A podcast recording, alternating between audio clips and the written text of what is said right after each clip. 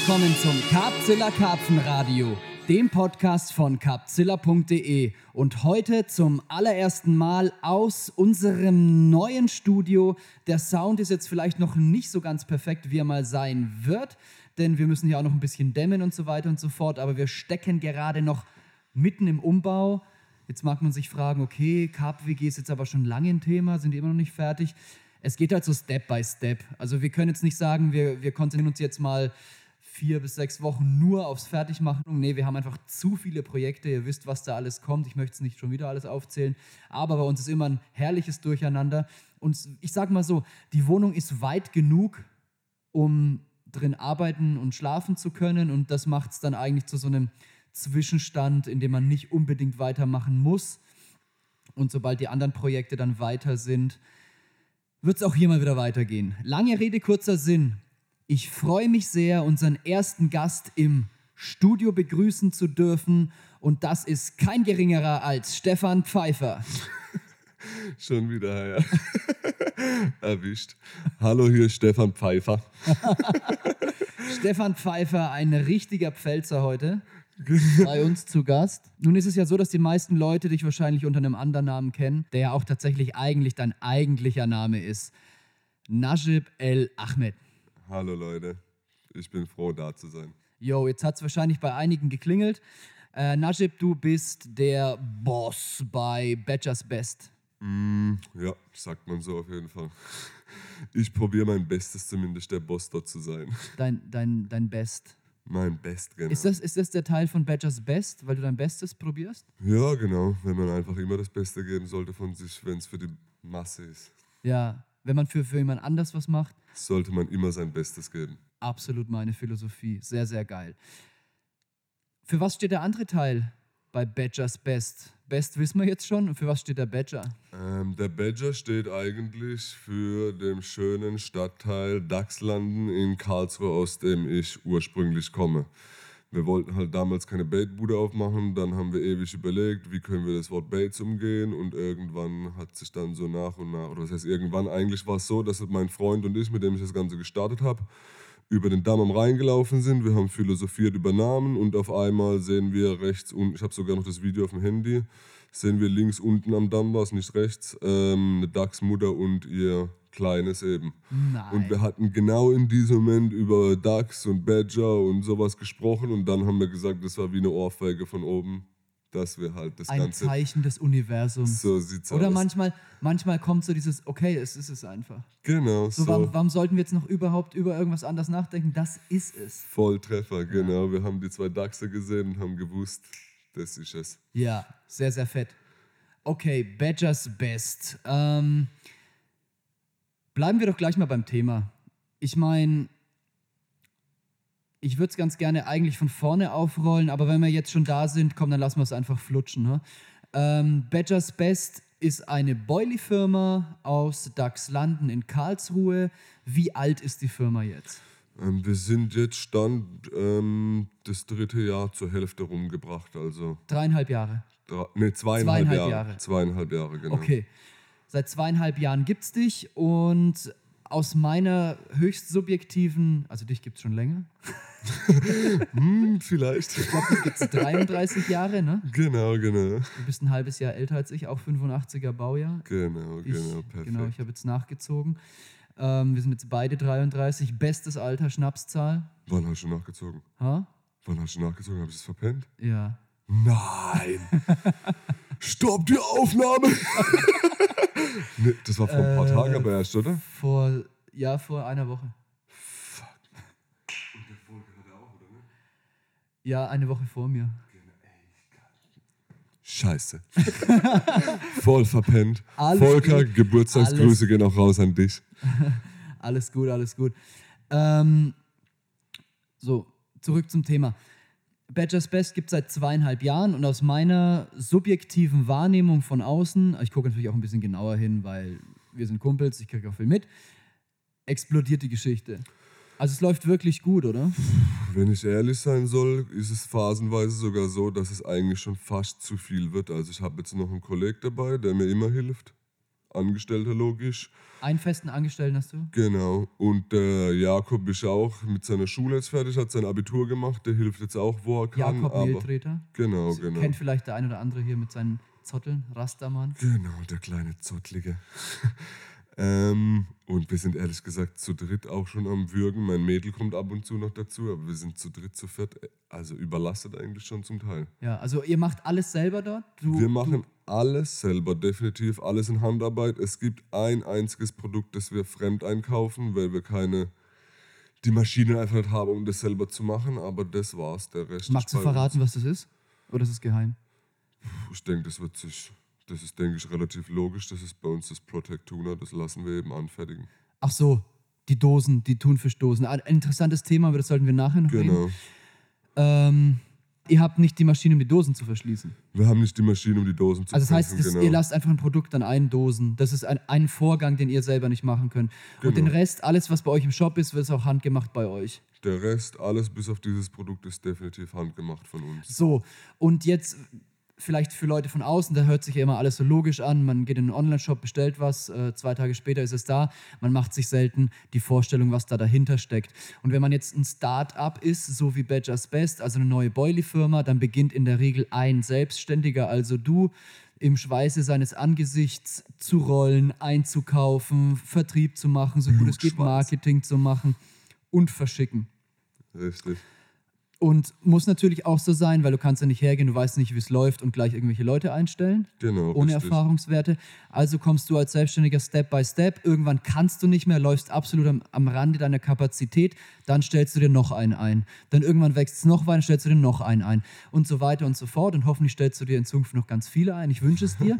Aber aus der Business-Sicht ist es dann natürlich so, du stellst dir erst jemanden ein, wenn du dir sicher bist, dass du den auch perspektivisch in den nächsten Monaten und hoffentlich Jahren auch immer weiterhin brauchen und beschäftigen werden wirst, weil du willst ja auch niemanden einstellen, nur für eine Stoßzeit, um den dann wieder zu entlassen. Richtig. Und wenn man halt mit so einer Philosophie rangeht, du hast ja schon gesagt, du gibst immer dein Bestes, ähm, dann wächst man natürlich irgendwo gesund, also für die Firma, aber gerade in diesen Übergangsphasen kann es dann immer mal so ein bisschen haken. Im Service, weil man überlastet ist, weil man auch jemanden neuen dann einstellt und der muss auch erstmal lernen und das geht auch nicht immer ganz so schnell. Man denkt dann immer, ich stelle jemanden ein, schnips ist das Problem gelöst, aber da ist dann immer sehr viel Gesprächsbedarf und Firmenphilosophie vermitteln, wie gehen wir mit den Kunden um, wie handhaben wir dies, das.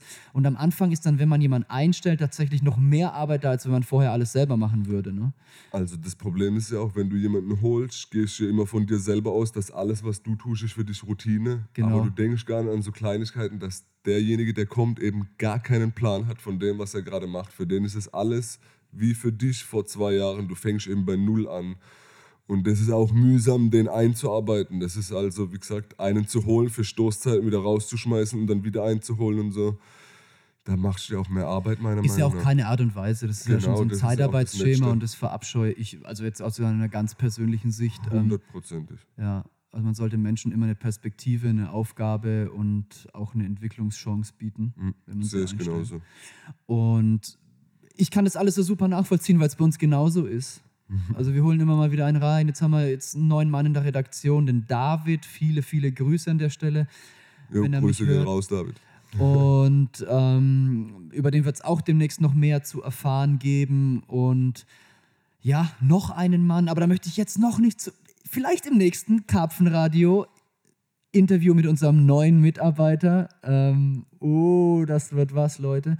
Ähm, ja, deswegen freue ich mich, dass, dass du da wächst. Und ähm, um jetzt wieder aufs Thema zurückzukommen, es hat ja auch seinen Grund, warum die Firma so wächst.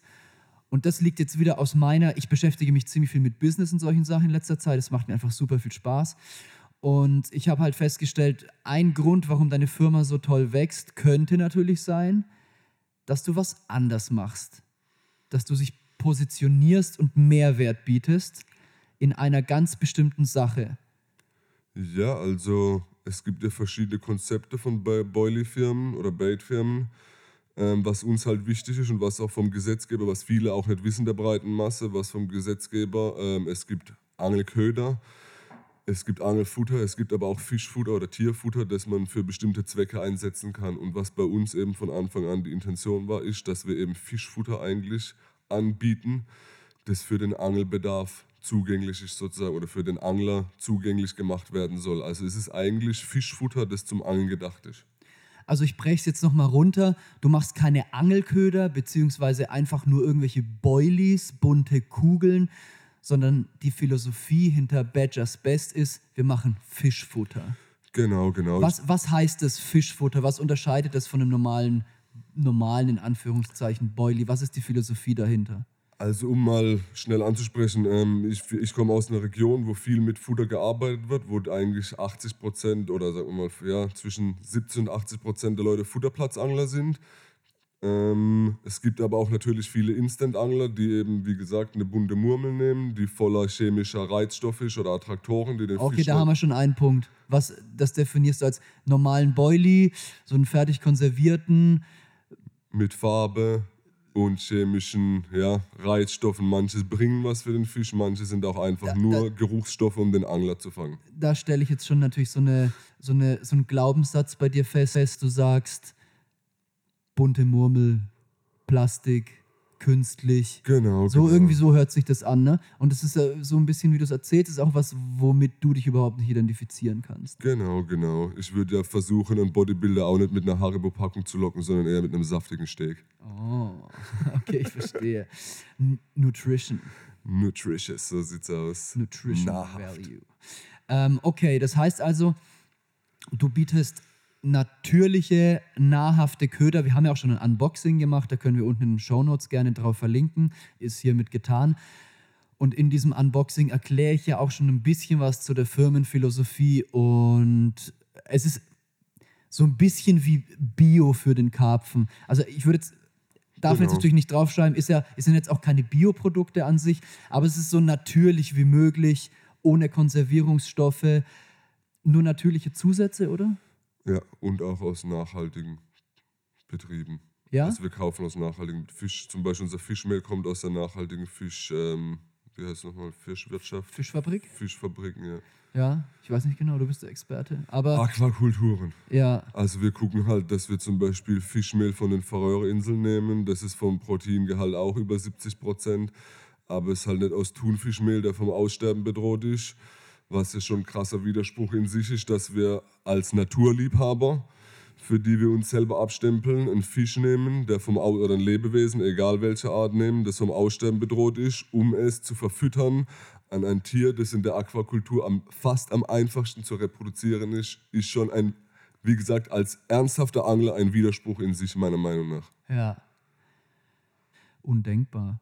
Undenkbar. Das ist ja auch unsere ich genauso. Philosophie, Nachhaltigkeit und ähm, Naturnähe und ja, Weitblick. Cool. Ähm, aber nicht nur das, also nicht nur, ich denke, das ist nicht nur diese, dieses ethische Konzept, ja, ähm, das deine Firma erfolgreich werden lässt, sondern vor allem, weil das, was ihr dann natürlich da liefert, dem Fisch auch schmeckt, ne? Und er es gut verwerten kann. Definitiv, also was ich mit hundertprozentiger Sicherheit sagen kann, ich meine, ich war noch nie ein Freund von Chem oder von Konservierungsstoffen. Das Salz, muss ich sagen, ist auch ein Konservierungsstoff, der natürlich noch optimiert werden könnte, aber nur im Sinn von Freezerbaits oder Lufttrocknung, was halt einfach für den kommerziellen Gebrauch nicht mehr denkbar ist. Ich kann einfach keine Quadratkilometer auf gut Deutsch mir anpachten, nur damit ich Luft trocknen kann, damit der perfekte Boilie eben am Ende in der Tüte ist. Das ist halt, Zahlt auch nachher keiner mehr, ne? genau. Ja, das logisch. ist zu teuer einfach auch Logisch. der Aufwand. Wenn man es ist halt nicht nur für sich selber macht, dann Genau. kommt man, glaube ich, auch an einen gewissen Punkt, wo man so die Wirtschaftlichkeit zum Nutzen. Und gerade wenn man Futterplatzangler ist, meiner Meinung nach, also es wurden definitiv auch schon richtig große Fische mit konservierten Murmeln gefangen und auch schon Top-Ergebnisse erzielt, aber die Frage ist die Konstanz und die Konstanz sehe ich einfach, wenn ich chemiefreies Futter auf Futterplatzen nehme, dass die Konstanz der Fänge hier viel höher ist. Ich habe viel mehr Doppelfänge der gleichen Fische, die auch in einem Jahr wiederkommen, weil die halt einfach wirklich, wenn das echtes Fischfutter ist, haben die einfach Bock darauf. Warum sollten die irgendeine Muschel knacken oder irgendeinen Krebs jagen oder sonst was, wenn da das perfekte, ja, wie soll ich sagen, das perfekte Nahrungsangebot in Form einer 24 oder 20 oder 30 Millimeter großen Murmel liegt. die ja nur einsaugen braucht Ja. und fertig so. Also meine Erfahrung ist, dass auf Futterplätzen unserer Murmeln die Anzahl der Fische exponentiell steigt, umso länger der Futterplatz gehalten wird. Ja. Weil weil es ihn einfach so gut bekommt, oder wie? Weil es ihn so gut bekommt und weil es für sie halt eine optimale Nahrungsquelle ist. Also da sprechen wir jetzt halt ganz grundsätzlich von unkonservierten Ködern. Das müssen jetzt keine von Badgers Best sein, sondern auch, wenn man sich die selber rollt. Ne? Das ist jetzt einfach mal so ein Genau. super interessanter Input, finde ich. Wenn sich Ähm, derjenige halt auch mit dem, mit dem Verhältnis der Proteine, Fett und Kohlenhydrate beschäftigt, was auch wichtig ist für den Fisch. Gerade wenn dieses Also wie Thema ausgewogen ist sollte mal in Richtung Aquakulturen blicken. Ja, geh mal Weil da rein, erklär uns mal ein bisschen was da von deinem Wissen. Ja, also es ist ja so, heutzutage ist die Forschung schon ziemlich weit. Ähm, in der Aquakultur wird normalerweise das für den Fisch effizienteste und beste Futter angeboten, weil die ja maximalen Ertrag wollen. Und wenn ich meine Futter eben an dieses Futter recht anpasse, dann bin ich nah im Bereich der Perfektion für den Fisch. Und dann kann ich mir auch die Frage stellen, ob der Fisch nicht lieber das Boilie frisst oder den Angebot, das angebotene Futter, wie diese Muscheln, wie diese Krebse, wie diese Schlammröhrenwürmer, wo er auch, was weiß ich, wie viel Quadratmeter durchwühlen muss, um mal eine Handvoll zusammen zu haben. Und deshalb denke ich, dass diese Art des Futters definitiv die erfolgreichste und ja, die mit den meisten Lorbeeren ist, oder wie sagt man dazu, die die besten Früchte trägt. Die besten Früchte trägt. Okay, aber jetzt, ich möchte mal kritisch reingehen. Ähm, Mhm.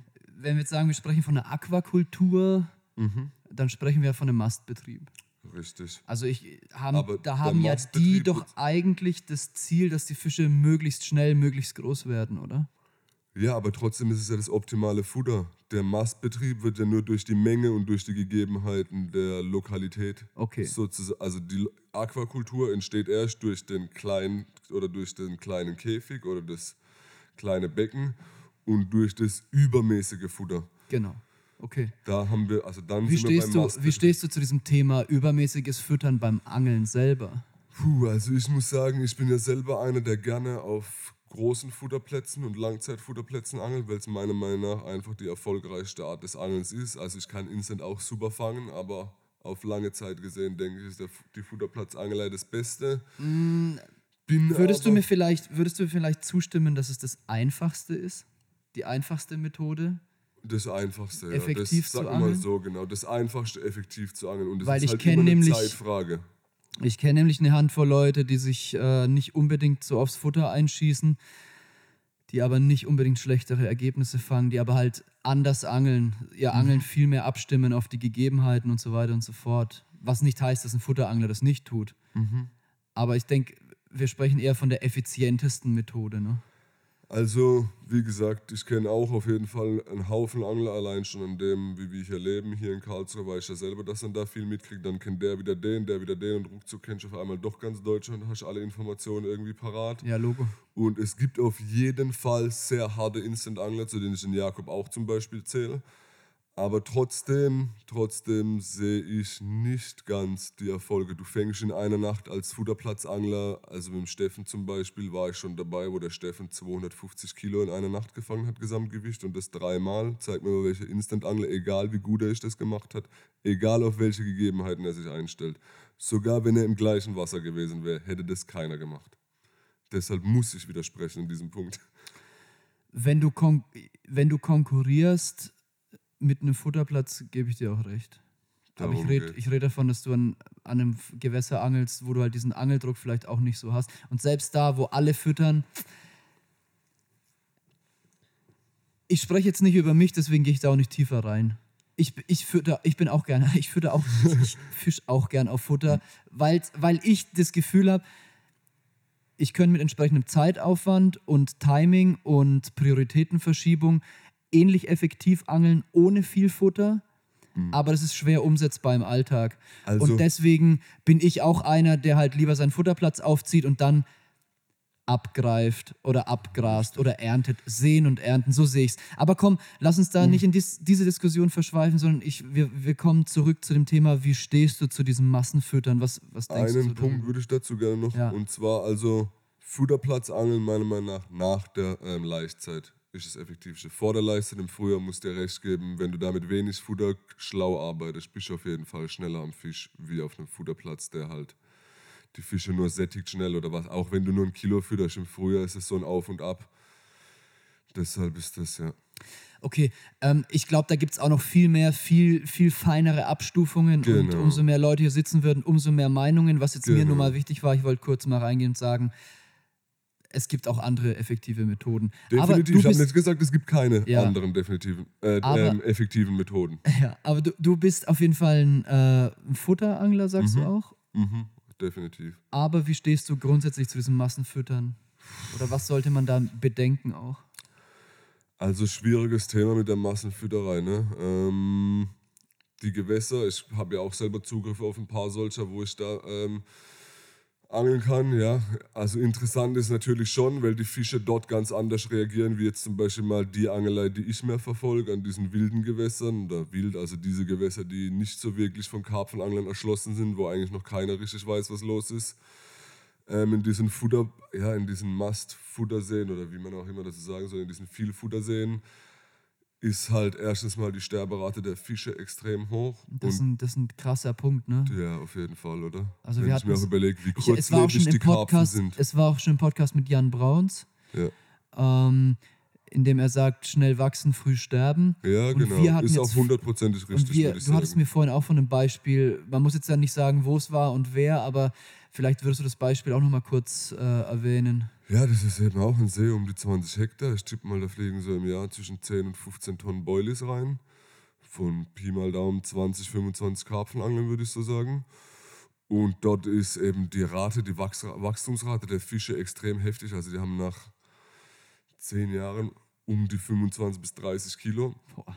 Und fünf Jahre später ist halt schon vorbei. Ne? Und wenn man sich überlegt, dass ein Karpfen Vor- Minimum Ist vorbei heißt sterben. Also Sterben es dann wurden auch, ja. tote Fische gefunden und nicht nur eine, die so um die 15 Jahre alt waren. Genau, aber 15. hatten schon um die 30 Kilo auch. Genau, genau, richtig. Und das ist halt schon heftig, wenn ich sowas sehe. Ne? Also ich finde es zu arg. das, wenn du dir halt überlegst- Kreatur, ne? Also, Genau, wenn du halt überlegst, dass ein Karpfen eigentlich, ich hatte es äh, mit Christopher, glaube ich, gestern hatten wir das Thema, wenn Karpfen locker 30 bis 35 Jahre alt werden kann, in Einzelfällen gab es wohl auch nachgewiesen Fische von 80 Jahren oder älter. Glaube ich auch dran, ja. So, und wenn du dir halt das überlegst und dann denkst, da werden Fische hochgemästet, nur dass nur das 30 Kilo haben, damit man sich damit schmücken kann und sind nach 15 Jahren tot. Hm. Ähm, Ja, das Verrückte ist auch, dass es gar kein also das ist, das ist Messen schon ist. eine, ja, jein, ne? Also ich habe eher das Gefühl immer so, dass jeder an diesen Seen halt denkt, wenn er zwei Kilo mehr füttert als der andere, dann fängt er halt auch zwei Fische mehr als der andere. Ja. Aber ja, keine Ahnung. Das ist halt so ein, das ist halt so ein Ding, ne? Klar, die Fische wachsen dadurch, die Angler finden es geil, dadurch wird der See noch attraktiver, dadurch wird noch mehr gefüttert. Genau. Ähm, vielleicht muss man sich da auch mal selbst so ein bisschen kritisch hinterfragen, wo, was das halt für eine Art und Weise ist, ne? Oder, Das muss jeder für sich selber wissen, wie also er ich durchs Leben finde es gehen ich will. find's echt ganz, ganz schwierig. Wie findest du es? Ja, ist ein schwieriges Thema, Mann. Oder sagst du, Fall. pff, scheißegal, irgendwelche Viecher? Nee, nee, das ist nicht scheißegal, das ist nicht scheißegal. Aber wie gesagt, ja, also bevor man da ansetzt, was zu ändern, gibt es noch einige andere Punkte zu ändern. Aber es ist halt schon so, dass jeder sich seine Angelei auf jeden Fall mal überdenken soll. Da ist, wie gesagt, wie mit dem Thunfisch, wie mit dem, es gibt jetzt so viel krasse Kontroversen im Karpfenangeln, wenn man ehrlich ist. Mhm. Deswegen gibt es auch immer so viel zu diskutieren im Ja, Karpfenradio. genau. Es wird nie ein du Ende sagst finden. es, ein endloses Thema. Viele Dann hast du Kontroversen und eine Meinung, endlose zwei Meinungen, Sätze ne? später hörst du wieder was, was dich genau in die andere Richtung denken lässt, weil es auch richtig ist. Und so ändern sich auch eigene Ansichten öfter mal, ne? Ist das wichtig? Spielt es, einen großen, spielt es eine wichtige Rolle in deinem Leben, ähm, deine eigene Meinung auch zu hinterfragen aufgrund dessen? Was andere Leute dir Input Hundertprozentig, geben? weil du kannst ja nicht immer hundertprozentig die richtige Meinung haben. Und oftmals gibt es Blickwinkel, die du noch gar nicht gesehen hast, die dir eine ganz andere ja, Welt schon fast öffnen, wenn dir das mal einer, wenn dir einer mal die Augen öffnet dafür. Also ich finde es schon immer interessant, über solche Sachen zu reden, weil wie gesagt, du erweiterst deinen Horizont und du trägst dazu bei, dass andere auch ihren Horizont erweitern. So wie du diesen Aha-Moment erleben kannst, so erleben den ja genauso andere. Ist ja ganz normal eigentlich. Genau. Und deswegen ist es mir halt auch so wichtig, dass wir im Karpfenradio auch mal schön abschweifen können und auch mal diskutieren können. Weil wir haben, diesen, wir haben auch diesen Einfach besser Angeln Podcast und da geht es dann wirklich exakt um ein Thema. Und das haben wir deswegen gemacht, weil sich viele Leute das auch wünschen. Und ich finde, das Karpfenradio muss das bleiben, was es ist. Ähm, wir reden schon über spezifische Themen, aber es wird auch viel diskutiert. Und ich hoffe, dass die Zuhörer dadurch auch, man trifft nicht immer den Nerv von jedem, aber ich hoffe, dass, dass man dann den ein oder anderen Zuhörer auch so ein bisschen piekst mal an der einen oder anderen Stelle. Ja, aber ist doch auch ein cooles Konzept, so Ja. mal die Leute hinter den Bildern kennen. Ich finde das gar nicht so schlecht Genau, eigentlich. Ne? cool, ja. Ich auch. Ja, nice. Finde ich schön, dass du das auch so siehst. Ähm, um jetzt das Thema vielleicht nochmal kurz abzuschließen mit deiner Boilie-Bude, weil ich, der ein oder andere wird vielleicht sagen, das ist jetzt hier zu viel Werbung, aber ist es ja eigentlich nicht, sondern es ist einfach dich vorstellen, dich zeigen, ähm, dich kennenlernen, weil du ja nicht so sehr in der Öffentlichkeit standest und immer noch nicht so krass in der Öffentlichkeit stehst. Da kommen wir aber gleich noch drauf zu sprechen. Deswegen war das jetzt einfach nötig, meiner Meinung nach, um dich dem Zuschauer, Zuhörer vielmehr, näher zu bringen. Ähm, um das Thema jetzt aber abzuschließen, du hast neben diesen eher nachhaltigen Ködern oder Fut Karpfenfutter, Fischfutter, ähm, hast du auch noch ein weiteres sehr, sehr interessantes Projekt, was ich ziemlich cool finde.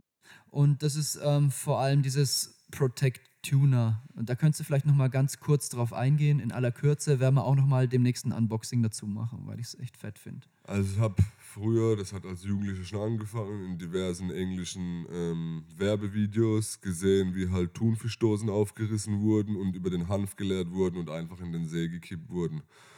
Und ganz ehrlich, da hört es ja mir auf, ey, da hätte ich am liebsten schon in jungen Jahren so den Fernseher aus dem Fenster geschmissen. So, was soll denn das für, ja, aber was für eine Message gibt denn das unseren Jugendanglern weiter? Dass wir Tiere, die vom Aussterben bedroht sind, sollen wir als nächstes äh, Bengaltiger nehmen und in Dosen anfüttern, nur weil das Karpfen lockt, oder? Es ist ja kompletter Schwachsinn eigentlich. Ja, und das hat, das hat dich gestört.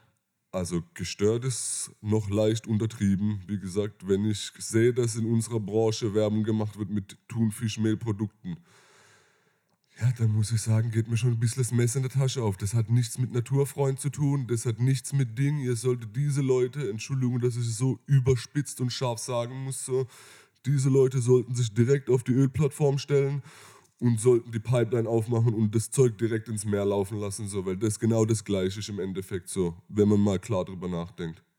Ja, also du, du meinst, das, das gefährdet halt die Bestände noch weiter. Das gefährdet die Bestände noch weiter. Ökosystem. So, So, und das aus. hat dich sehr und gestört? Nur um das anzufüttern an einen Fisch, der wie gesagt in der Aquakultur mit, also im 0, nichts ähm, reproduziert ist. Schwachsinn. ja. Schwachsinn einfach. Und deshalb kam Zurück auch zum Punkt. Protect- ich merke, es ist ein Herzensthema. Ja, es ist ein krasses Herzensthema. Ja, ähm, zurück zum Punkt, genau, dann hatten wir, sind wir eben, ja, haben wir uns, also es war eigentlich ein Zufall, Mann, wie sind wir denn da Aber du hast dich schon irgendwo, hast du dich gezielt auf, auf der Suche nach einer Alternative gemacht oder bist du über was gestolpert oder? Also wir haben uns gezielt auf die Suche nach einer Alternative gemacht und sind Mhm. dann über diese Möglichkeit gestolpert. Also du warst offen für eine Alternative und bist dann über was gestolpert oder warst du gerade schon aktiv am Suchen? Hm, Wir waren schon am Suchen in die Richtung, okay. was wir mal gegen diese Thunfischdosen machen könnten. Also ich habe auch schon nach Lachsdosen und so Zeug geguckt, da gibt es ja verschiedenste Sachen heutzutage. Ne? Mhm. Weil wie gesagt, also Lachs ist auch im, in der freien Wildbahn vom Aussterben bedroht, aber wir schaffen es inzwischen vor Norwegen und so, die im Käfig zu reproduzieren Mhm. oder in Zuchtanlagen zu reproduzieren. Wobei da auch die Bedingungen oft schwierig sind, gell? Richtig, richtig, aber wie gesagt, wir haben wenigstens den, den Schlüssel dafür, dieses Tier Ja. wieder in diese Welt zu schicken. Oder Ja. das, was wir sozusagen von der Welt ja, wegnehmen, Ja. produzieren wir auch selber in dem Sinn. Verstehe, Das- ja. Genau. Ich verstehe den Ansatz, ja. Aber Lachsdosen machst du jetzt gar nicht. Was machst du da genau? Ähm, wer weiß, vielleicht noch nicht. Wer weiß. Also auf jeden Fall ist es so, dass wir schon darüber nachdenken, Protect Tuna auch auszuweiten, weil es da noch mehrere Möglichkeiten gibt, wie nur eben diese Mückenlarven. Was ist Protect Tuna jetzt gerade? Protect Tuna jetzt gerade sind Mückenlarven, aber Protect Tuna, also Mückenlarven, ist das, das Unterprodukt der Überkategorie Protect Tuna. Protect Tuna ist eigentlich ja Ist ein Konzept. ein Konzept, Mhm. etwas, über das jeder nachdenken sollte, der Angler ist, ehrlich gesagt. Ja. Und der noch auf Thunfischprodukte zurückgreift und sich darüber keine Gedanken gemacht Okay, hat. das heißt vor allem, das ist, das ist ein Ersatz, sind Zusätze für euren Groundbait oder Stickmix? Für Groundbait, oder? für Stickmixe, für, also die, wir haben es schon direkt am Haar gefischt, indem wir es in Armor Mesh von Fox reingepackt haben und so, was eigentlich die effektivste Methode war. Gerade vorhin hatten wir es über Instant-Angelei im Frühjahr. Mhm. Da sind wir genau bei so einem Köder, wenn du halt Mückenlarven am Haar anbieten kannst, was eigentlich keiner kann oder was eigentlich keiner richtig hat, so die Möglichkeit. Dann hast du schon Instant-Köder, bei dem du nicht mal einen einzigen Köder dazu füttern oder ein einziges Boilie dazu füttern musst. Du legst es im Frühjahr in die Zugruten der Fische und ich kann fast garantieren, wenn das in der Zugrute der Fische liegt, dass auch definitiv ein Biss ohne Beifutter kommen wird. Also wir hatten das schon sehr oft. Können sie nicht widerstehen. Das ist ja so natürlich, das kann, kann keiner widerstehen. Und das fischt dann als, als komplett Single-Hook-Bait. als Single-Hook-Bait Okay. ohne Interessant. irgendein Beifutter. Cool. Ja, okay. Auf jeden Fall erwähnenswert. Und da können die Leute sich ja weitergehend dann auch bei dir im Shop mal umschauen und so weiter und so fort. Genau. badgesbest.com. Der D. kommen war leider belegt von irgendwas mit Football oder so, keine Ahnung. Okay, badgersbest.de. ist ja auch es eine gibt deutsche mehrere Seite. Badgers Best. Es gibt Beef Jerk, es gibt ein Möbelhaus. Okay, abgefahren, ja. Gibt schon ein paar Sachen. Ja, es gibt alles heutzutage. Ja, in so in den aus. Zeiten des Internets ist es immer schwieriger, was zu finden, was es noch nicht gibt. Ähm, gut, mein Lieber, aber kommen wir jetzt mal doch ein bisschen, forschen wir noch ein bisschen weiter. Wer ist Stefan Pfeiffer? Ähm, wie kam es denn eigentlich zu Wie kam es denn zu Stefan Pfeiffer? Da sind wir vorhin gar nicht mehr weiter darauf eingegangen, ne? Vielleicht fangen wir mal am Anfang an. Also am Anfang kamen meine Eltern, die damals im Studium waren. Ähm, die sich auch, glaube ich, puh, keine Ahnung, sechs Wochen gekannt haben so. Oh, Und dann gab es einen Unfall trotz Spirale. der bist du, oder wie? ja, so könnte man es sagen. Ne? Oder das war Stefan Pfeiffer. Das war Stefan Pfeiffer. Äh, meine Eltern waren damals zu meiner Geburt noch nicht verhe- verheiratet. Dann hieß ich, Geburtsname war Naschib Stefan Pfeiffer. Und als meine Eltern dann irgendwann geheiratet haben, als ich sechs Jahre alt war oder fünf, wurde ich automatisch, da meine Mutter den Namen meines Vaters angenommen hat, wurde ich automatisch zum Naschib Stefan El Ahmed. Okay, und jetzt, Also bist, du, jetzt bist du nur noch der Najibel Ahmed. Genau, aber ich kann auch Stefan gerufen werden, auch darauf höre ich.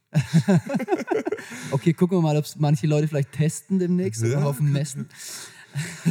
Gerne. Da sehen wir mal, wer den Podcast gehört hat. Das können wir dann ganz, ganz gut überprüfen. Oh, ja, ja. Ja. Ähm, und wie ging es dann weiter? Wie kam Najib El Ahmed alias Stefan Pfeiffer zum Angeln? Puh, zum, also Angeln, muss ich dir ehrlich sagen, war mir, glaube ich, in die Wiege gelegt. Meine Eltern hatten beide nicht geangelt. In meinem Bekanntenkreis hat eigentlich auch keiner geangelt. Im Verwandtenkreis hat meine Cousine geangelt, aber die hat 200, 300, also ja, ein bisschen mehr als 200 Kilometer entfernt gelebt. Ähm, ja, die habe ich aber auch erst irgendwann später begleitet. Also eigentlich war es so, wir waren immer im Schlossgarten unterwegs, zu den, was für damals für Studenten normal war. Meine Eltern haben mich halt immer mit in den Schlossgarten genommen. Hier in Karlsruhe. Da haben sich die Hier Studenten so getroffen genau. zum Abhängen. Ist ja bis heute eigentlich so im Endeffekt. Dort gibt es eben so einen Schlossteich, der immer gut besetzt ist mit Karpfen. Ähm, und ja, so wie das eben bei Schlossteichen ist, werden die mit Brot gefüttert. Mhm. Und ich war damals im Alter von, also ich habe schon mit zwei oder drei, sobald ich einen Stift halten konnte, habe ich eigentlich nur Fische gemalt und nur Naturdokus über Meer angeguckt. Und ich war immer schon Angel- oder Fischverrückt eigentlich. Das, hat, das Angeln kam durch das Fischverrückte das Interesse am Lebewesen Fisch und dann waren wir eben im Schlossgarten immer, eigentlich kann ich sagen bestimmt zwei, dreimal die Woche. Irgendwann war ich eben so weit, dass ich Brot immer mitgenommen habe und mir einen Wollfaden geknotet habe, ohne Angelhaken noch und ey, ich sag dir ehrlich, ich habe mich damals immer tierisch aufgeregt, weil die Karpfen dieses Brot aus diesem Ding rausgefressen haben. Also du wolltest auch Knoten. angeln, du wolltest einen Fisch fangen. Ja, Hast genau. wahrscheinlich irgendwo mal gesehen, dass, dass man das mit Angeln macht. Genau, mit einer Schnur so aus Dokumentation habe ich gesehen. Und war das so dann nur ein Wollfaden oder hast du dann einen Stock gebunden? Nee, war nur ein Wollfaden. Nur ein Wollfaden? Handleine. Handleine aus Wollfaden und da hast du ein Brot dran geknotet. Genau. Und hast dich dann gewundert, dass du Brotkruste. nichts fängst. Genau, hab mich tierisch aufgeregt, immer noch bei meiner Mutter und so, warum da keiner, warum ich keinen Fang eben.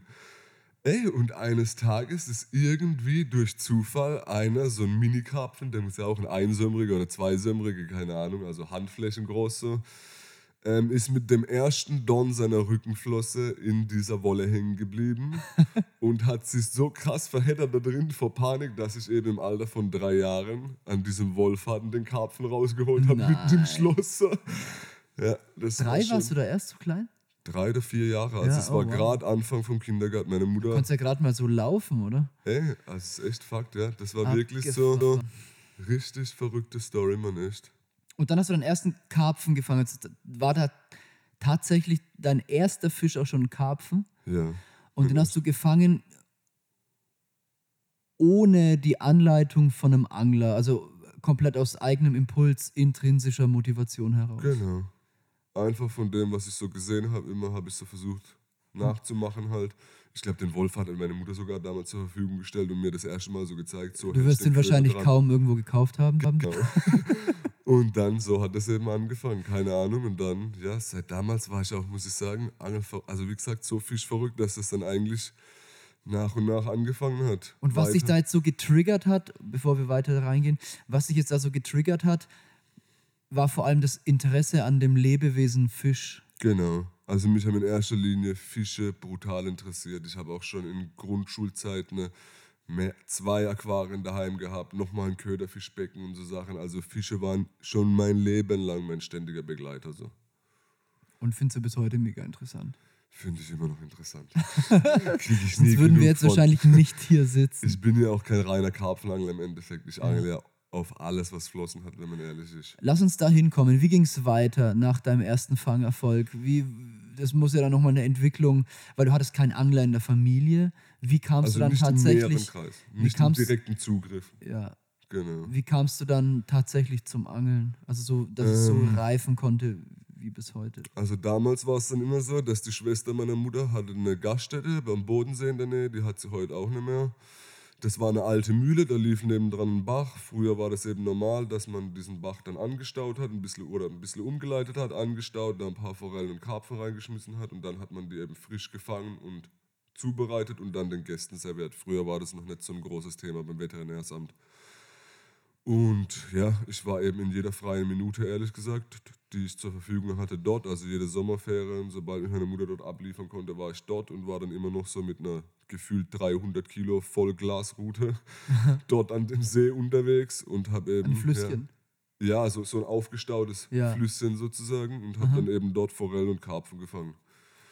Aha, So mit der Angel aber. Mit der Angel schon. Aber die haben das mit dem so- Kescher rausgefangen oder haben die es auch mit der Angel für die Gäste gefangen? Nee, die haben so Futter vorne reingeschmissen und dann im Kescher abgegriffen. Ja, ja, okay, oder ja. mit so einem, so, wie sagt man dazu, so wie eine Köderfischsenke, so ähnlich eigentlich. Stell's mir nur gerade vor, hätten die es mit der Angel gefangen.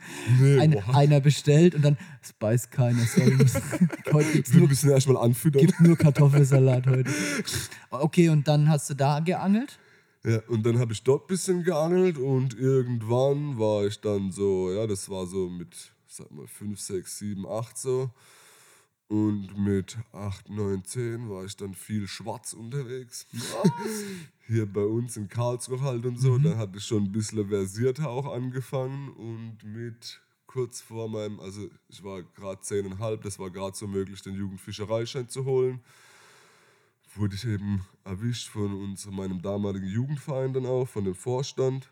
Und er hat mich dann direkt in den Verein reingeholt. Also es gab dann also gar gute pädagogische Maßnahme. Genau. Nicht die Hände abgehackt, sondern gesagt, guck, wenn du es so und so machst, dann. dann gibt es keinen Ärger. Ah. Guck, dass du bei uns in den Verein kommst und dann hast du keine Probleme mehr. Und für Aha, mich war das cool. ja zum damaligen Zeitpunkt, ich habe es ja noch gar nicht gewusst, also ich war Gott froh, als ich dann endlich mich nicht mehr verstecken musste beim Angeln oder schnell wegrennen musste und die Route irgendwo hinschmeißen musste, wenn jemand gekommen ist. Ja, War dann schon ganz angenehm. cool. Und wie ging es dann weiter? Weil, hattest du dann eine Dann- Bezugsperson irgendwann oder so einen Mentor? so? Ähm, ja, also wir hatten damals, ähm, haben meine Eltern auch schon, die waren natürlich zu der Zeit dann schon fertig im Studium. Wir haben dann ähm, in einem riesigen Naturschutzgebiet gewohnt. Der nächste Nachbar dort war um die 100 Meter entfernt, war auch ein sehr versierter Raubfischangler damals. Also hat riesen Zander gefangen bei uns in den Gewässern bis an einem Tag schon mal zwei Stück über 95, glaube 97, 98 und Meter drei ein Wochenende später und so. Also war richtig krasser Typ, der war voll dabei so. Und er hat mich dann unter seine Fittiche genommen, hat mir direkt, er hat noch so eine alte Nussschale gehabt aus Kunststoff, so ein kleines Kunststoffboot, das unsinkbar war. Das hat er mir dann direkt zur Verfügung gestellt und hat gesagt, ich kann halt immer samstags mit ihm rausgehen. Er auf seinem Holzkercherboot und ich kann dann irgendwo außenrum im Dunstkreis von 100, 150 Metern rumfahren, mich austoben und halt Wie, angeln du hast da lernen. dein eigenes Boot bekommen gleich, oder wie? Ja, ich habe eigentlich schon, bevor ich elf war, war ich schon mit dem Boot unterwegs. Da warst du aber der King jedes in der. Jugendgruppe, oder? Auf jeden Fall, auf jeden Fall. Also ich habe auch einen Haufen Anfragen immer gehabt, ähm, ob ich Jungs mitnehme und so. Und wir waren natürlich auch zum Teil bis zu sechs Leute dann manchmal auf dem Boot. Nee, auf der Nussschale. Ja, ja, Ja? war schon sehr und- abenteuerlich. Und, und der andere hat die Verantwortung übernommen, mehr oder weniger. Ja, der hat halt gesagt, so, guck, dass ihr halt so, dass ich euch sehe und dass nichts passiert. Und der saß in Ruhe auf seinem Boot alleine. Genau, und hat Raubfisch geangelt. Chillig. Und wir waren, damals war eben noch Hecht oder damals war Karpfen noch kein so großes Thema oder ja, das Karpfenangeln an sich war damals noch nicht so groß in den Medien, noch gar nichts, noch nicht so wirklich präsent. Da war ich ja damals, war ich zwölf Jahre alt. Das ist, lass uns mal zurückrechnen, 97 so um den Dreh. Also da war das Karpfenangeln auch noch in den, ja, es war schon Mitte der 80er präsent, aber es war halt echt noch in den Kinderfüßen Ja, gesteckt. klar, Also so also, wie das heute ist. Ja, für dich als jemand, der da auch nicht wirklich Bezug zum Angeln hat über einen familiären Background, Genau. war das dann auch kein Thema. Da Noch war eben. Raubfischangeln Ja. so die große Sache in Deutschland. Und Ist halt wesentlich populärer. Ja. Genau. Und ich war natürlich dementsprechend dann auch auf Zander und Hecht und Barsch und so Sachen unterwegs. Also Wels waren in der Zeit auch noch nicht so präsent bei uns in Deutschland. ja. Ja, und ich war dann, wie gesagt, bis ich 14 war oder kurz vor 14, so zwischen 13 und 14 hat es dann umgeschlagen mit dem Karpfenangeln. Und zwar war das Schonzeit und ich habe einen meiner Bekannten begleitet, der auch gerade so mit dem Karpfenangeln begonnen hatte. Ähm, Raubfisch-Schonzeit. ja, genau, Raubfischschonzeit war in der Zeit. Ähm, dann habe ich den, ja, irgendwie musste ich die Zeit überbrücken, war ich dann Angelverrückter und sowas. Dann waren wir draußen auf Karpfen. Ich habe direkt im ersten Anlauf, glaube ich, einen Karpfen gefangen, oder sogar zwei. Und dann war eigentlich der Groschen gefallen. Ich glaube, ich war zwei Wochen später schon komplett Karpfenverrückt und habe meine Eltern so gestresst mit Karpfenausrüstung. Warum? Dass das, ich weiß auch nicht, die Art und Weise hat mir einfach irgendwie gefallen. Ich war damit draußen halt, ich war damals noch Jugendlicher auf dem Boot. Wenn wir da zu sechs sind, hast du halt auch viel Bewegungsfreiheit. Damals war ich halt noch so, hast die Routen geschmissen, dann hast du rumgetobt zusammen und was weiß ich, im Wasser geplanscht und dies und das. Das war halt beim Raubfischangeln, wenn du Spinnfischen gehst oder beim auf den Schwimmer gucken oder sonst was, nicht so möglich wie beim Karpfenangeln. Und irgendwie hast du dann halt auch schon, also wir haben ja bei uns der Region, ehrlich gesagt, du weißt ja selber, wie es bei uns ist, Marc, die perfekten Bedingungen, warm, alles für Karpfen war damals schon super. Also ich kann mich damals schon an mega gute Fänge erinnern. Und wir Aber das wusstest du ja zu dem Zeitpunkt nicht. Was hat dich da Nee, wirklich dran fasziniert? Du sagst, du warst direkt nach dieser Session Genau. oder den ersten beiden Sessions oder so, warst du direkt mega Karpfen verrückt. Was hat dich da so getriggert? Ja, du hast ja auch was gefangen. ne? Das genau, du hast halt super schnell Erfolg gehabt. Du hast super große, also ich, wenn ich jetzt vergleiche, als Jugendlicher haben wir im Normalfall Hechte gefangen zwischen 40 cm, also oft Untermaße genug, weil wir ja viel zu flach geangelt haben und was weiß ich was alles. Wir haben uns ja noch ausprobiert selber, die ganze Angelei kennengelernt. Und wenn du mal einen großen hattest, dann Dinge, hatte ich mal einen mit 70 cm. Also ich habe einmal Glück gehabt, wo ich 13 war, habe ich einer gefangen mit 27 Pfund. Aber im Endeffekt war es schon so, dass, also ein Hecht mit 27 Pfund, aber im Endeffekt war es schon so, dass du halt beim Karpfenangeln recht schnell große Fische gefangen hast, ohne großen Aufwand eigentlich. okay, und Das, war sehr macht interessant als Bock, ne? Jugendlicher. Also ich Ja. denke, als Jugendlicher pusht einen sowas auch nochmal und gibt einen auch nochmal, ja, wie soll ich sagen, mehr Enthusiasmus, Erfolgserlebnis, ja. genau, Ja, da klar. hinten dran zu Da sein. glaubt man halt dran, dass wieder sowas beißt. Ne? Genau, genau. Wieder dieses Mindset, wieder dieses Mindset-Konzept, das wir auch im Einfach besser Angeln Podcast Nummer 1 vorgestellt haben. Ne? Hm. Was man einmal schafft, schafft man nochmal. Genau. Und das, da glaubt man halt an sich und da möchte man noch mehr. Ist ja auch Fakt. Guck mal, wenn du oft tut man sich am Anfang schwer, wenn man sich jetzt einen Zielfisch rausgesucht hat und auf einmal beißt der Zielfisch irgendwann und auf einmal fängst du nur noch den Zielfisch. Ja, Da ist der Zielfisch schon so oft am Band, dass es fast nervig wird. ja, Und so ungefähr, ja. so kann man das fast vergleichen. ja. Und dann, dann hast du eine lange Reise hinter dir, ähm, hast vor allem Karpfen gefischt. Aber bist auch wieder zum, zum Raubfischangeln mit dem Spinnfischen, bist du auch zeitweise wieder zurückgekommen, ne? Ja, das heißt zeitweise. Also ich gehe heutzutage auch oft noch gerne mit der Spinnroute los, weil eben das Karpferangeln ist ja doch, wenn du jetzt gerade stalken gehst oder Floaterfischen oder sowas, ist es ja doch eher Ansitzangeln oder ist es eigentlich Ansitzangeln. Und beim Spinnfischangeln, da bist du halt, ja, wie soll ich sagen, man, das ist nochmal so ein bisschen was Jugendliches auch, ne? Du springst da draußen rum, machst hier einen Wurf, machst da einen Wurf und so. Siehst ein bisschen mehr, bist auch aktiver am Angeln direkt. Das sind zwei unterschiedliche Arten zu angeln, auch wenn ich ehrlich bin, Karpfenangeln und Spinnfisch. Und deshalb hat auch beides so einen großen Reiz für mich. Ja. Der Biss ist auch anders. Du nimmst ab und zu mal, nimmst mal einen Zanderle mit oder nimmst mal einen Barsch mit oder sowas. Zum Essen. Genau. Das, Darum geht es ja beim Angeln trotzdem auch. Ja, das sollte man nicht aus den Augen verlieren. Natürlich, absolut. Nicht nur um Trophäen jagen und sich selbst beweihräuchern. Ja. ähm, und das liegt auch gar nicht in deinem Fokus, ne? Also du bist kein Trophäenjäger. Gar nicht. Also ich bin absolut kein Zielfischjäger eigentlich. Es gibt natürlich zwei, drei, die ich mir auch schon rausgesucht habe. Oder man hat ja damals zum Beispiel sich gesagt, so man hätte gern mal einen mit 25 Kilo in Deutschland gefangen oder einen über 30 Kilo. Aber dass ich jetzt so wie ein Wandernomade von See zu See gehe, bis ich den Fisch habe und bis ich den Fisch habe und bis ich den Fisch habe, das ist mir einfach zu blöd, man. Ich denke, Leben hat so viel zu geben, man. Da geht es nicht nur um einzelne Fische, mir geht es eigentlich um möglichst coole Orte und geile wilde Gewässer, wo man eben noch nicht weiß, was los ist und vielleicht auch mal einen kleineren Fisch fangen oder mehrere kleine fangen. Aber ja, das Erlebnis an sich, Angeln, ist für mich, hat für mich einen viel höheren Stellenwert als für mich das Erlebnis, wow, ich habe diese Zahl des Fisches gefangen oder diesen einen Fisch. So. Und das charakterisiert auch deine Karpfenangelei, dass du sagst, keep the spirit.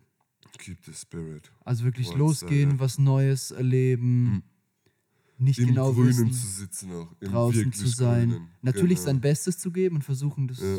Meiste rauszuholen. Richtig, nicht Schulter an Schulter mit Ja. meinen ganzen Vereinskameraden, auch wenn das nichts Persönliches ist. Ich schätze jeden Einzelnen davon, aber ja, man geht doch angeln, um sich frei zu machen. Darum geht es nicht im Angeln. Ich meine, wir, die damit arbeiten, wir verdienen auch Geld damit und was weiß ich, aber in erster Linie geht es beim Angeln heutzutage nicht mehr darum, um sich selber mit Essen zu versorgen oder sonst was. Ich weiß, einige Naturschützer rollen jetzt die Fingernägel wahrscheinlich hoch, aber in erster Linie geht es doch darum, den Kopf frei zu machen, den Alltagsstress loszuwerden, bisschen Zeit für sich zu haben, vielleicht sich selber zu reflektieren und so Sachen. Meiner Meinung nach geht es darum beim Angeln. Ja. So sehe ich das. Aber auch wenn man diese Einstellung hat, kann man doch auch den ein oder anderen sehr großen Fisch fangen. Ne? Wir hatten da, glaube ich, äh, letzten Winter einen ganz besonderen Beitrag von dir oder ein Spoiler. Ich meine, so richtig war der Fisch noch nicht zu sehen, nirgendwo, oder? Ja, Und, und da ging es um den Fisch von sage und schreibe 33, Komma, was Komma, war's? kurz vor 34 Kilo, es war 67 Pfund passt. 67 Ich glaube, der Pfund. Rest auch Haarspalterei wegen ein paar Gremmler hin Ein- unbekannter, Ja, annähernd 70 Pfünder aus einem Verbindungsgewässer des Rheins. aus einem Verbindungsgewässer des Rheins.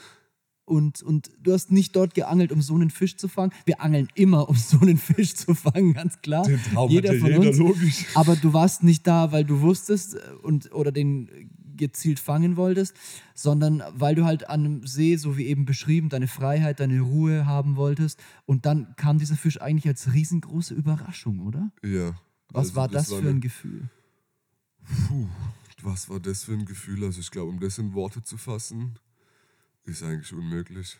So was muss ich eigentlich erlebt haben. Es ist nicht in Worte zu fassen. Also es hat lange, lange, lange gebraucht, bis ich selber realisieren konnte, was da passiert ist. War schon eine heftige Nummer. Es waren auch die Umstände. Es war eigentlich alles, wie gesagt, ich habe dir vorhin gesagt, der Fisch hat sogar noch freitags der 13. gebissen. Ich war eigentlich mit Volker verabredet an dem Tag. Mein Mädel sagt noch zu mir, lass das, wir gehen woanders hin. Also nicht um dem Volker Nein zu sagen, sondern eben, weil sie mal wieder mit mir raus musste, äh, wollte. Ja. Ja, und dann haben wir so einen Gewässer-Change auf in der letzten Minute gemacht und es waren noch Leute unterwegs auf dem Boot. Die sind dann aber recht zügig gegangen. Ich habe noch gewartet mit meinem Zeug. Also sie haben mich nicht gesehen. Ich habe dann auch gewartet, bis die weg waren, um dann erst aufzubauen, weil ich halt echt einer bin, der lieber im Verborgenen ein bisschen angelt, so Badger-Attitudes. Ja, damit es auch für dich bleibt, das Ganze? Ja, wir, wir haben hier halt auch eine recht hohe Dichte an Anglern bei uns in Karlsruhe und ich kenne halt auch viele, da ich ja hier auch viel Vorstandsarbeit mache und sowas. Und ja, wie gesagt, ich gehe halt auch angeln, um zu entspannen in erster Linie. Und ähm, ja, also zurück zum Thema. Die sind eben dann gegangen, ich habe meine Routen gelegt und ich glaube eine Stunde später ist die Route gelaufen und dieses Teil hing dran. Also der no muss way. ja, Direkt. Schlag auf Schlag, ja, direkt. Wahnsinnsnummer eigentlich. Ich weiß, jetzt soll mir hier schon die ganze Geschichte erzählen, oder? Ich glaube, wir lassen uns Zeit mit der ganzen Geschichte noch. Was, was erwartet uns denn noch die ganze Geschichte und erwartet uns Definitiv. denn noch der Fisch? Weil ich finde es ich find's so fantastisch und unglaublich zugleich. Du hast eine Bait-Firma, du hast ähm, natürlich auch Vorgeführter, das weiß ich, Mhm. ähm, mit deinen Ködern, hast diesen Fisch auf deine Köder gefangen. Mhm. Und man möchte jetzt meinen, diese Story ist ein absoluter Hammer, interessiert so viele Leute, du kannst dir so eine Reichweite auch damit aufbauen, jetzt einfach wieder aus Business gesprochen und dadurch halt auch so viel Geschäft machen. Ich meine, du hast es nicht fürs Geschäft gemacht, aber es ist ja immer toll, wenn das eine zum anderen führt. Ich meine, das ist ja überhaupt, wie wir auch beide unser Business gestartet haben, aus der Leidenschaft raus. Und dennoch hast du diesen Fisch bis jetzt noch nicht genutzt, in Anführungszeichen, sondern eher für dich behalten. Genau. Das finde ich irgendwie cool. Aber was, was ist die Story dahinter oder das Feeling oder warum ist das so? Also es wird definitiv noch, ja, die, wie soll man dazu sagen, die Entlüftung des Ganzen geben oder die ganze Geschichte. Geheimnis wird auf jeden Fall noch gelüftet. Aber genau, also meiner Meinung nach bin ich noch nicht fertig und die Geschichte ist noch nicht fertig geschrieben. Mhm. Das Also ist du auch angelst was. auch weiter noch in dem so, Gewässer. Genau. Wenn der Badger was macht, dann macht er sein Bestes. und es ist schon gut bis jetzt, aber es ist noch nicht fertig, meiner Meinung nach. Also die Geschichte geht auf jeden Fall noch weiter und sucht noch den Schlusspunkt. Und ich bin halt auch nicht so der Freund von Sachen bis in den Tod rein ausschlachten und was weiß ich so. Ja. Ich finde, das hat einfach auch kein Spirit, Mann. Das gehört halt auch ein bisschen, ja, zu einem richtigen Angler gehört auch ein bisschen Geheimniskrämerei und das ist eben genau Teil meiner Person. Also, ohne Hochnäse klingen zu wollen oder sonst irgendwas, das soll wirklich, aber ich sehe mich schon als Vollblutangler, definitiv. Also, mein ganzes Leben dreht sich noch um Angeln, mein ganzer Freundeskreis sind nur noch Angler. Ich glaube, ich kann inzwischen über nichts mehr anderes schwätzen als Angeln. Ob das jetzt ein Plus oder ein Minus ist, entscheidet jeder für sich selber natürlich. Ne? ähm, ja, aber so ist es eben. Und sowas gehört eben auch zum Angeln dazu. Ja. Mal nur einen Tropfen rauszulassen und vielleicht. Bisschen den Rest- Attitude, so wie es halt früher immer war, gell? Genau. Ja. Genau, ich finde, diese Attitude geht auch heutzutage viel zu viel verloren. Also zum Beispiel, wenn einer, ja, Entschuldigung, dass ich so direkt sagen muss, aber wenn einer das gleiche Bild fünf an fünf oder zehn verschiedene Leute, von denen er irgendwas abgreifen kann, schickt, nur damit sein Gesicht wieder irgendwo zu sehen ist oder was weiß ich. Also mir kommt das halt oft so rüber, wie als hat das nichts mit der Angelei zu tun, sondern eigentlich, da Um Selbstdarstellung. ja, um Selbstdarstellung. Ja. Angeln für den Fame habe ich sogar schon mal gehört als Aussage von jemandem. Ist für mich absolut katastrophal, sowas, man. Ja. Angel doch, weil es dir Bock macht, Mann, oder hast du an Genau. der Sache keinen Spaß? Wenn du keinen Spaß dann hast, dann lass es doch bleiben. Wozu machst du es dann? Zwingt dich ja keiner. Ja, ja, zwingt dich doch keiner. Es gibt ja auch noch andere Wege, um Schlagzeilen zu machen. Wir, es ist ein sehr, sehr offenes Gespräch. Also ich möchte es nochmal betonen, wir kennen uns ja auch schon wirklich sehr lang, ne? Ich glaub, Seit zehn Jahren oder so. Ähm, ich glaube, ja, die zehn Jahre sind sogar schon durch inzwischen. Ja? schon länger, Wir ja. werden auch nicht jünger. Karpfenzeit, der erste Teil, der Dino. Ich glaube, die Geschichte, ich glaube, Karpfenzeit ist jetzt zehn Jahre draußen, oder? Und die Geschichte wurde vorher geschrieben. Davor ging nochmal eine Zeit lang vor des Angelns. Wir kennen uns schon lange, Mann. Ja. Ich Also- glaube, eher 11 bis 12 kommt hin so. Ich dürfte so 21, 22 gewesen sein, wo ich euch kennengelernt habe. 21, 22? Also ich war 21, 22 Jahre Ach so. Ach so, dein Alter. alt. Ja, ich Ja. glaube, ich war 21. Und da wir alle der gleiche Jahrgang sind. Also kennen wir uns schon so elf, zwölf Jahre, ja? Ja, man, Wahnsinn, oder? Verrückt. Ja, und deswegen, um, um auf den Punkt zurückzukommen, ist das Gespräch natürlich auch sehr locker und sehr offen. Ähm, nur um es dem Zuschauer nochmal zu erklären. Also, wenn ich jetzt auch mal ein bisschen vorspinne und reinbohre und du auch sehr offene und du äh, enthusiastische ähm, Antworten gibst, wir kennen uns einfach und äh, deswegen ist es auch ein super lockeres und sehr angenehmes Gespräch bis jetzt. Und Naschib, wir sind schon echt kurz vor Schluss, weil wir wollen uns ja mehr oder weniger auf eine Stunde beschränken und wir Oh sind schon bei Gott. wir sind schon bei Mir kommt immer noch so vor, als hätten wir die Oberfläche angekratzt. Ja, glaube ich auch. Ne? ähm, also, wie stehst du denn zu dem Thema, um das nochmal jetzt abzuschließen, auf den Punkt zu bringen, wie stehst du denn auch zu dem Thema Öffentlichkeitsarbeit? Weil, okay, einerseits magst du auch ein bisschen Geheimniskrämerei machen, ein bisschen Oldschool-Attitude halten, ähm, aber andererseits musst du ja mit dem Thema und hast dich dafür, du hast dich dafür bewusst entschieden und musst deswegen jetzt auch genau. mit dem Thema in gewisser Weise dein Geld verdienen und möchtest das ja auch. Außerdem bist du auch, da gehen wir jetzt nicht weiter tief rein, du bist aber auch äh, nicht Consultant, ja, Sponsored Angler bei Fox. Sponsored Angler bei Fox. Die haben ja da so verschiedene Abstufungen, was jetzt auch nicht so wichtig ist. Aber du bist von Fox gesponsert, du hast eine eigene Boilie-Firma und dennoch behältst du dir so ein bisschen eine Oldschool-Attitude. Ich, ich habe schon in den letzten Wochen, Monaten und Jahren sehr viele, sehr geile Bilder von dir gesehen, die nie irgendwo rauskamen. Dankeschön. Ähm,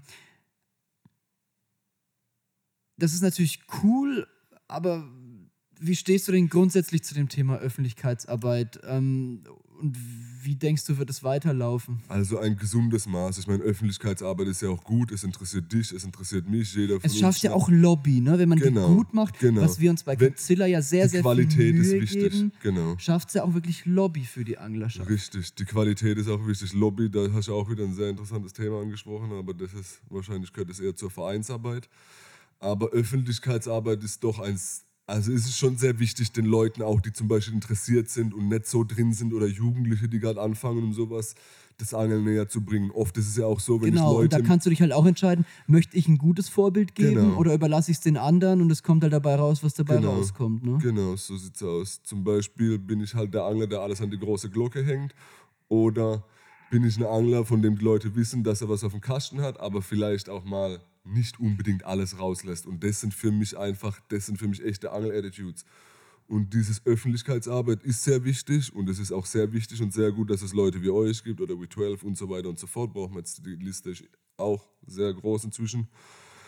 Also es ist schon wichtig. Aber wie gesagt, zwischen Ausschlachten und Öffentlichkeitsarbeit liegen halt trotzdem noch ein Grand Canyon so obwohl ja. die Grenze trotzdem sehr dünn ist. Ja, ich verstehe, was du meinst. Einfach die Fingerspitzengefühl. Du brauchst wirklich ein Fingerspitzengefühl dafür. Und es gibt auch Beispiele, genügend Beispiele oder fast schon mehr Beispiele heutzutage für schlecht angesetztes und mit aller Gewalt auf die Pauke hauen und hier bin ich und ich setze noch mal eins oben drauf wie der andere und alles Quatsch. Hey, geht da raus, habt Spaß, zeigt den Leuten, dass ihr Spaß habt, weil man sieht es auch auf einem Bild, ob ihr Spaß habt.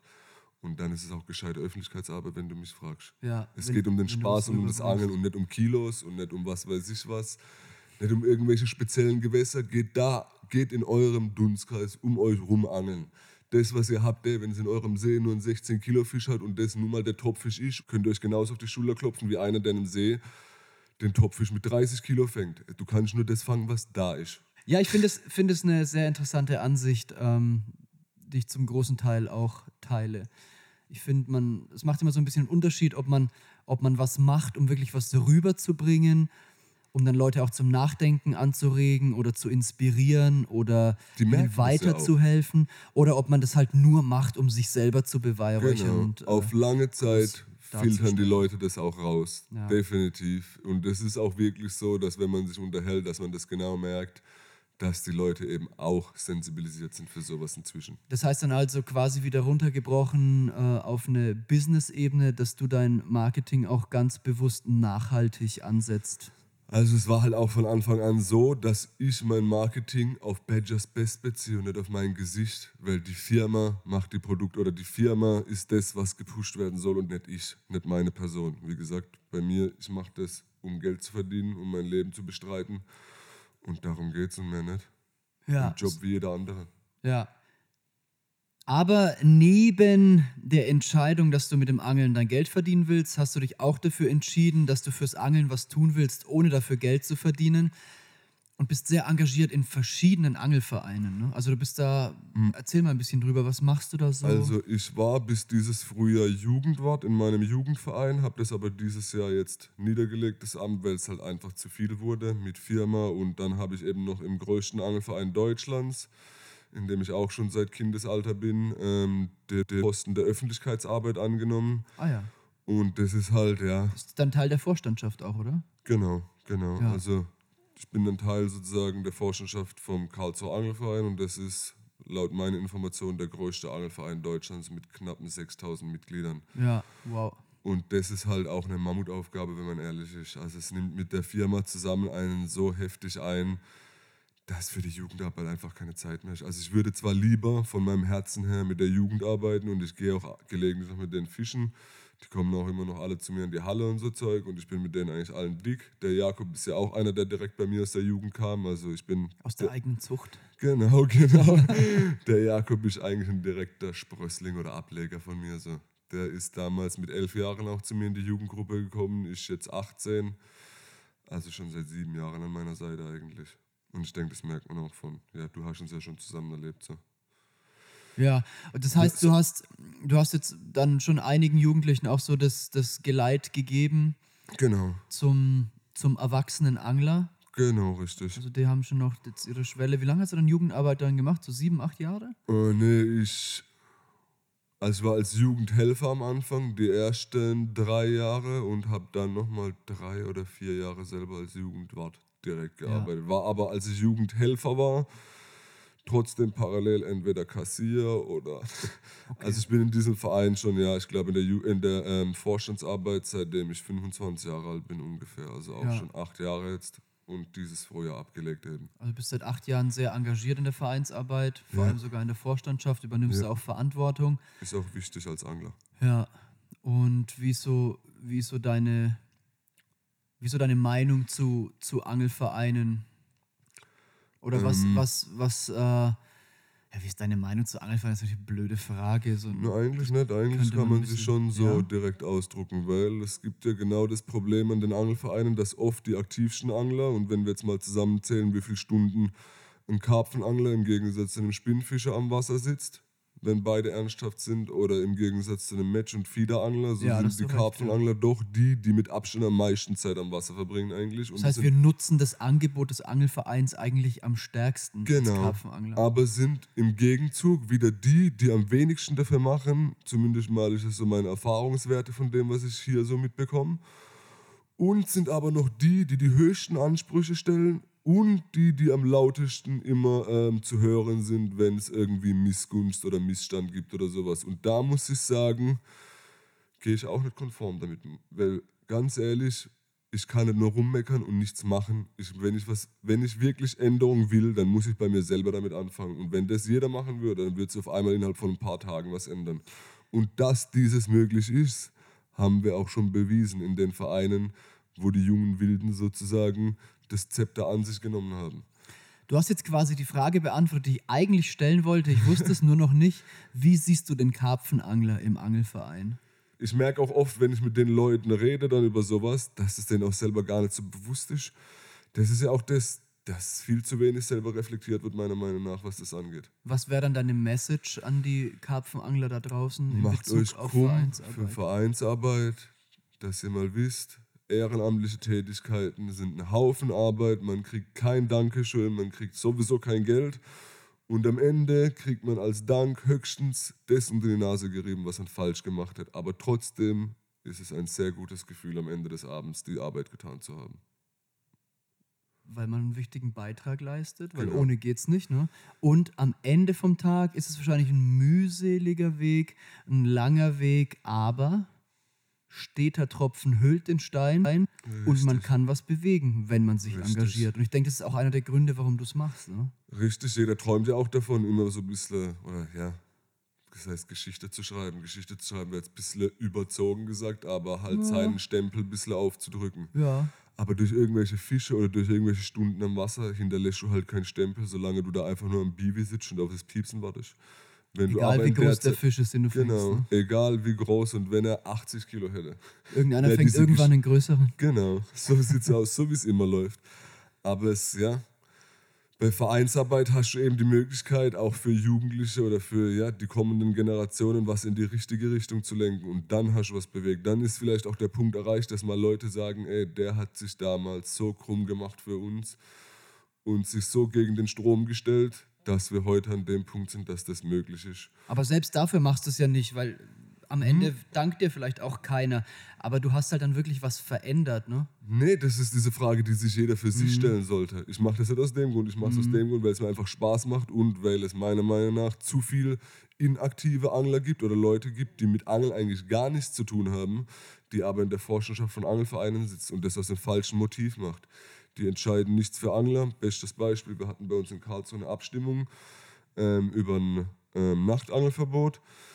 Dort haben, also das war auch von unserem größten Verein aus, da waren aber eben, wie gesagt, die Vorstände von anderen Vereinen auch da. Und da haben sich eben viele Vorstände der Vereine gegen das Nachtangeln aus, äh, ausgesprochen. Und das kann für mich nicht richtig sein, weil die breite Masse, und ich kenne die breite Masse, hundertprozentig beim Namen auch. Deshalb weiß ich, dass die breite Masse, denen das eigentlich wurscht ist, ob da, also die, die nicht Nachtangeln nutzen, denen ist wurscht. Die sind nicht dagegen, Die sind sondern nicht die haben dagegen, die, die sagen, sagen, macht, einfach, was ihr meint. solange die da draußen keinen Unfug bauen und nicht irgendwelche Feuer machen oder Müll hinterlassen oder sonst was, sollen die doch da draußen gehen und abends dort angeln. Besser als das in der Stadt rumrennen und sonst irgendeinen Mist machen oder sowas. Und dann gibt es aber, glaube ich, noch eine viel größere Schicht, die sagt, klar wollen wir Nachtangeln. Genau. Das sind die Karpfenangler, das sind die Zanderangler. Das sind die Zanderangler, die Welsangler, die, Ja. ach, heutzutage wird doch auch inzwischen auf alles nachts angeln. Wenn ich mir überlege, wie viele Fiederveranstaltungen inzwischen gibt, auch in der Pfalz drüben oder so, wo es Nachtangeln dann erlaubt ist, die eben direkt gezielt über Ja. Nacht gehen und so. Ja. Also ich glaube, Nachtangeln ist inzwischen bei allen Angelarten angekommen. Ja, und tatsächlich ist es hier in Baden-Württemberg auch als einziges Bundesland in Deutschland noch verboten, ne? Komplett verboten. Ja. Und auch stark kontrolliert. Also man sollte hier schon vorsichtig sein. Ja, Das Verrückte ist auch, man denkt immer, dass es da keine, ähm, keinen, ja, kein schwarzes Buch gibt, wo der Name reinkommt, sondern jedes Vergehen wird definitiv dokumentiert und jedes Mal wird die Strafe fürs Überziehen beim Nachtangeln höher ausfallen. Man steigt ein mit 40, beim nächsten Mal sind schon 80 und so wird der Betrag immer mehr. ja. Bis irgendwann mal der blaue Schein im Visier steht. Okay, ja, soweit geht es. Kann so weit gehen, ja. Definitiv. Also aufpassen da draußen, ihr Schlingel. Ja, lieber Day Sessions einplanen. Ja, okay, cool. Coole Worte zur Vereinsarbeit. Wir sind jetzt aber schon echt drüber. Kein Problem. Wir sind jetzt schon fast zehn Minuten über der Zeit, Naschib, aber es gibt ja noch ein Thema, das würde ich ganz gerne noch anläuten, Okay. ähm, weil du da auch einen direkten Bezug dazu hast und ich finde es ein interessantes Thema. Man sieht immer mehr Frauen jetzt mittlerweile auch beim Karpfenangeln. Mir fällt es auf Instagram ganz besonders auf, weil man da halt äh, ohne Umschweife immer viele Bilder zu sehen bekommt. Und da sind jetzt auch immer mehr Ladies am Start. Wie findest du diese Entwicklung? Also wenn das, ich finde diese Entwicklung mal mega, mega cool, ehrlich gesagt. Also ich finde es aber auch, was wichtig ist meiner Meinung nach, ist, dass die Frauen, die da Bilder machen, genauso bei den Männern, nicht dem Fame hinterherjagen, sondern dass die das Angeln halt wirklich schätzen. Und ja, wenn man selber jahrelang angelt, dann tut mir leid, das so direkt sagen zu müssen an die Mädels da draußen, die ihre Bilder einfach nur stellen. Wir, richtige Angler, sehen das sofort, ob ihr wirklich angelt oder nicht. Und dementsprechend, ja, ist es einfach so, dass als wenn das Mädchen wirklich sich mit der Materie beschäftigt, wenn die werfen kann, wenn die anködern kann, wenn die einfach wirklich angeln kann, dann finde ich das mega, mega cool und sollte mega gefördert werden. Wenn das aber so ist, dass es nur zu Werbezwecken dient oder nur für den Fame ist, dann ist das absoluter Mist. Und es ist ja auch so, ich denke, das Thema ist auch so aktuell, weil mein Mädel gerade den Angelschein gemacht hat. Deswegen habe ich es ja angesprochen. genau, die hat das aber definitiv aus Interesse am Angeln gemacht. Also die ist jetzt, ich bin jetzt sieben Jahre mit dem Mädel zusammen. Ich denke, da wird es auch keine Änderung mehr geben für den Rest unseres Lebens. Und hast du das gehört, Sabrina? Schneid es raus! Schneid es bloß raus! Ähm, auf jeden Fall ist es so, dass sie halt eigentlich von drei Sessions, die ich gemacht habe, an zwei dabei war. Und ja, dann hat sie das immer selber interessiert. Ab und zu mal habe ich dann auch die Angelrute in die Hand gedrückt und dann hat sie eben, ja, war das so ein ständiges Reinwachsen auch eigentlich, ne? So wie man eben, ja, wenn man Interesse an was hat, zu was kommt. Die hat dann zu mir gesagt, sie hätte da Interesse dran. Ich habe dann gleich gesagt, ja, hör mir zu, Schatz, gar kein Problem. Aber wenn du angeln willst, dann musst du angeln können. Ich leg nicht deine Routen raus und was weiß ich was. Du musst selbstständig angeln können. Natürlich helfe ich dir am Anfang. Kein Mensch sagt, dass du dich direkt neben mich setzt und alles allein machst, aber wir arbeiten darauf hin, dass sie an einem dass wir irgendwann so weit sind, dass sie ihre zwei Routen selbstständig komplett rauslegt, mit Vorfächern machen und allem drum und dran montieren und ich meine Routen und dass man sich sozusagen nur noch am Bivi dann gemeinsam trifft oder am Platz oder wo auch immer. Fahrt ihr denn auch mit getrennten Autos? Nee, ganz so krass. so viel ertrage ich sie dann schon noch. Und wie macht sie sie? Top, top. Also inzwischen ähm, werfen kann sie eigentlich, das ist immer so, ich nehme dann nochmal ein Zusatzgeschirr mit und die Markerruder. Das Zusatzgeschirr ist nur ein Blei dran mit einem Vorfach und einem Boilie, also ohne Haken aber. Weil du weißt ja, wie das ist, sobald der Haken dran ist, zählt das als dritte Route am Wasser, da können wir keinen Ärger gebrauchen. Und dann lasse ich die, sobald sie Bock hat, nehme ich den Marker, schmeiße ihn ihr irgendwo hin. Dann macht sie ihre Wurfübung und wenn sie zehnmal, äh, wenn sie von zehn Versuchen acht Stück getroffen hat, im Umkreis von zwei Meter des Markers, ziehe ich den Marker raus und der Marker kommt woanders hin. Und genauso haben wir es schon mit Vorfächerbinden. Also jetzt mal die normalen Liner-Liner, ich verlange von der noch kein Diplom. Ein ganz normales Kein Standard. IQD-Rig oder? Ja, das ist alles. Ich bin auch bei solchen Sachen simpel. Für mich gibt es eine Handvoll Vorfächer, die ich fische und das war's so. Übrigens, guter Stichpunkt, wir werden im nächsten Audio-Coaching, das in zwei Wochen folgt, einfach besser angeln, auf das Thema Rigs eingehen. Sehr gut. Sehr wichtiger Punkt, weil ich denke, da wird auch viel, viel verrückt gemacht, die Leute. Ja, ist, das Interesse ist immer groß, deswegen gehen wir auf jeden Fall drauf. Sie wollen verkaufen. Aber jetzt kommen wir zurück zu, zu, zu Sabrina. Sabri on the Bank, oder? Ja, das? das hat sie sich, den Namen hat sie sich selber gesucht. Also das war auch eigentlich, Auf Instagram Am finden Anfang- wir sie, ne? genau. Falls jemand jetzt Interesse hat. genau, am Anfang war es eigentlich mehr so aus Jux und Tollerei, um mal zu gucken, wie krass diese Sache eigentlich im Gegensatz zu einem Mann, der wirklich angelt und auch krasse Arbeit da macht, vorangehen kann und so. Und das ist halt verblüffend, ne? Aber das zeigt auch, dass die Zwecks breite Masse... Like-Zahlen, oder wie? Zwecks, ja, dieser Reichweite allgemein, das Interesse dafür, also Like-Zahlen, wie gesagt, Like-Zahlen ist immer so, das hört sich immer so ein bisschen stupide an, finde ich. Die Das sind Like-Zahlen sind Zahlen, die da stehen. Ja. Genau, genau. Kann man die machen dich nicht wie man satt, will, die ne? machen dein Konto nicht dicker, die machen im Endeffekt gar nichts und trotzdem schätzt jeder sie ohne Ende. ja.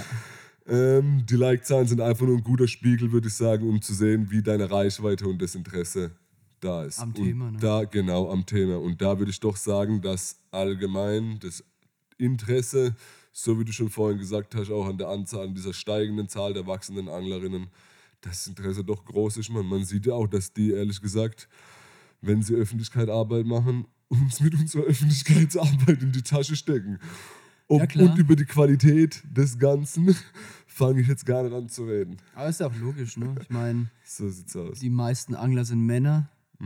Ich habe noch nie Autowerbung gesehen, wenn ein Mann auf der interessieren Motorhaube sich regelt. für Frauen.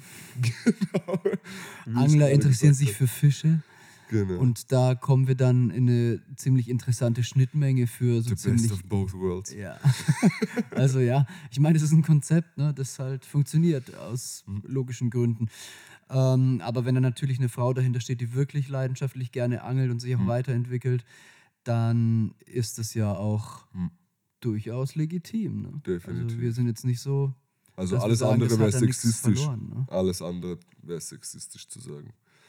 Eine Frau nur weil sie Busen hat, darf nicht angeln. Hallo? Was hat die? Eine Frau nur weil sie Busen hat oder was weiß ich was, darf nicht angeln.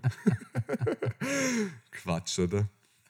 Und dann ist es halt auch so, also ich glaube, Sabrina hat jetzt auch schon mal ein Bild im Bikini veröffentlicht oder in kurzem Höschen.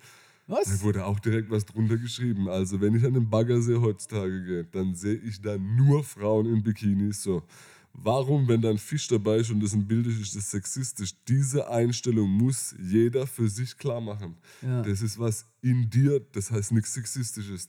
Diesen Punkt musst du mit dir selber vereinbaren. Ja. Und wenn du das als sexistisch siehst, dann solltest du dir mal Gedanken machen, in welchem Teil deines Körpers dein Gehirn liegt. Ja, ich verstehe, ja. Das sind auf jeden Fall interessante Ansichten und wer sich äh, für das Bild interessiert, von dem Marco gerade spricht, der findet es in den sozialen Medien. Ja. Instagram Sabri on the Bank. Jo, Najib, auch wenn das jetzt super witzig und super interessant ist, ähm, nicht nur um dich zu bremsen, auch mit dem Blick auf die Uhr bremse ich dich jetzt doch. Es war ein sehr, sehr offenes und sehr, sehr ehrliches Gespräch, ein Gespräch mit Ecken und Kanten.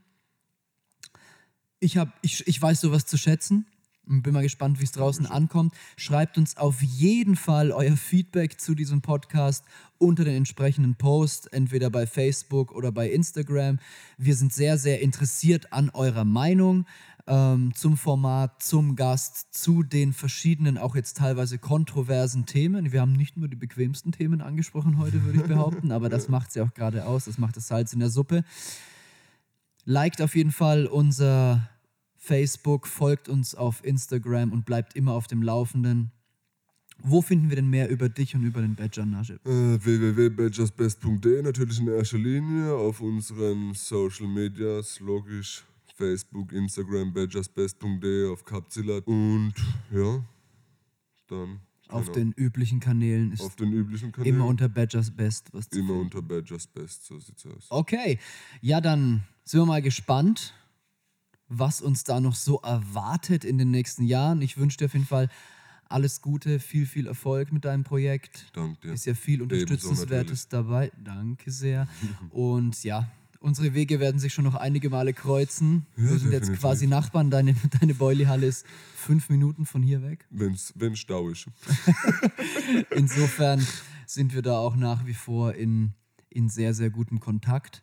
Und wir werden sehen, wo es hingeht. Ne?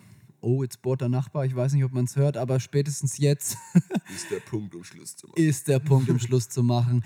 Vielen, vielen Dank fürs Zuhören und ich hoffe, ihr schaltet auch das nächste Mal wieder ein zum Carpzilla Karpfenradio, dem Podcast von carpzilla.de.